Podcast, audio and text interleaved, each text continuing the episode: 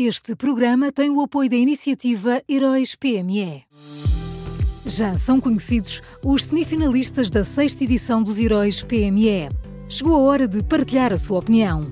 Vote já na sua história favorita em heróispme.pt e ajude a selecionar os finalistas de cada categoria. Tem até ao dia 19 de maio. Esta é uma iniciativa Unit Consulting.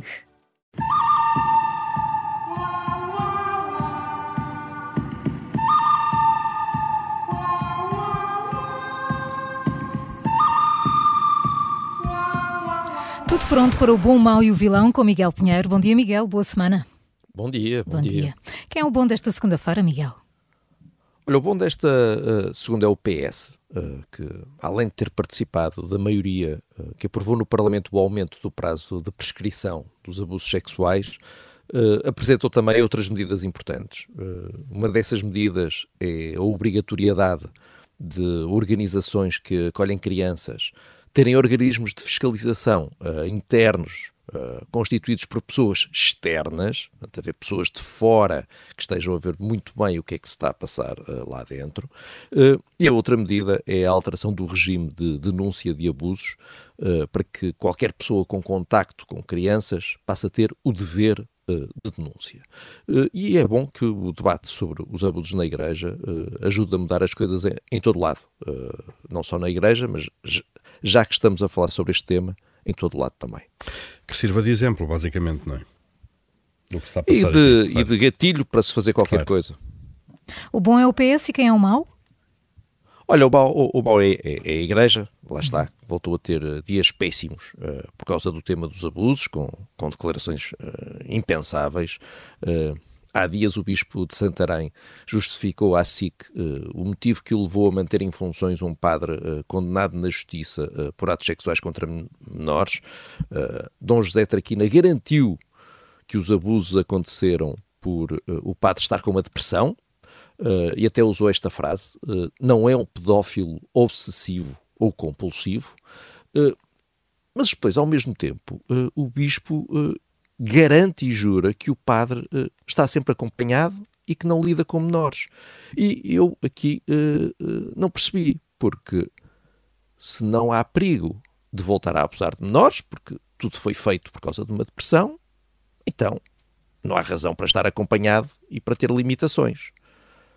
Por outro lado, se há preocupação, ao contrário, de eu ter sempre acompanhado e de lhe impor limitações, então é porque há algum tipo de perigo aqui, alguma coisa aqui que não bate bem. E uh, eu acho que estas declarações, o Bispo de Santarém mostra, além de tudo mais, uh, que não sabem que mundo vive. E estamos a falar de um dos bispos que uh, até defendeu uma maior abertura no caso dos abusos. Portanto, imagine-se aqueles que, não defendem. agora, quem pensa uh, que nós é que não vivemos neste mundo é o, é o substituto do padre uh, da Cerzededo uh, e Calvos, uh, depois do padre ter sido afastado por fazer parte da lista de suspeitos de abusos entregue pela Comissão Independente, o seu substituto, descobrimos pela imprensa, disse aos fiéis que o padre se encontra em retiro espiritual. Foi esta a justificação que deu aos fiéis na missa. Eu acho que isto o tempo começa, começa a escassear. Uh, os leigos, padres uh, e bispos que percebem a gravidade do que se está a passar uh, têm que se apressar, porque quando eles se calam, o que sobra é isto. Por vezes fala-se muitas vezes da bolha em que viverão muitos políticos, por exemplo. Eu acho que aqui é muito pior, de facto, a bolha em que vivem certos membros da Igreja, não é? É verdade. E não quem não está na bolha, quem não está na bolha, está a perder muito tempo. Uh, acho que está a passar demasiado tempo até uh, a ver pessoas dentro da igreja que nos mostrem que é possível fazer diferente.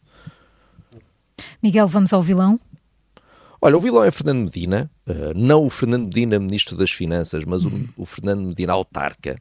Uh, ao fim de quase três anos, nós ficámos finalmente a conhecer um dos segredos mais bem guardados do último mandato uh, de Fernando Medina na Câmara de Lisboa.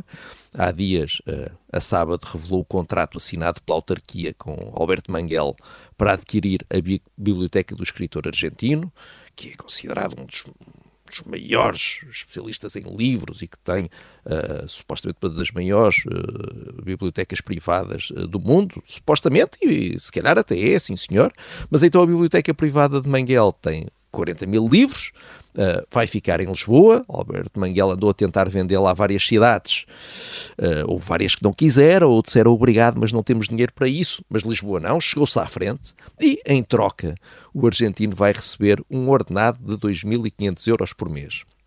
Mas atenção, é um ordenado de 2.500 euros por mês vitalício. Vitalício.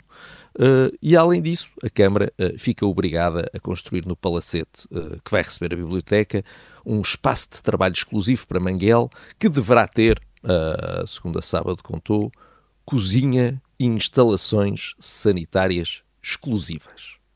Tem que, tem que ser uma coisa decente.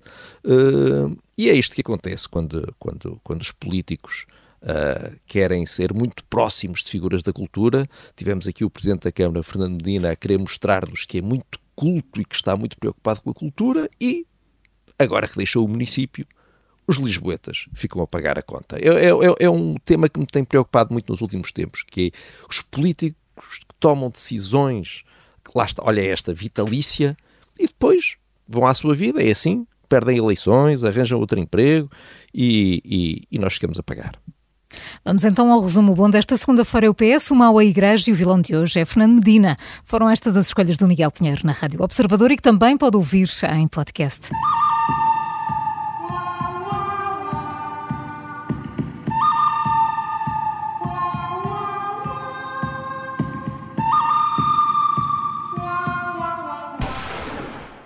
Este programa tem o apoio da iniciativa Heróis PME.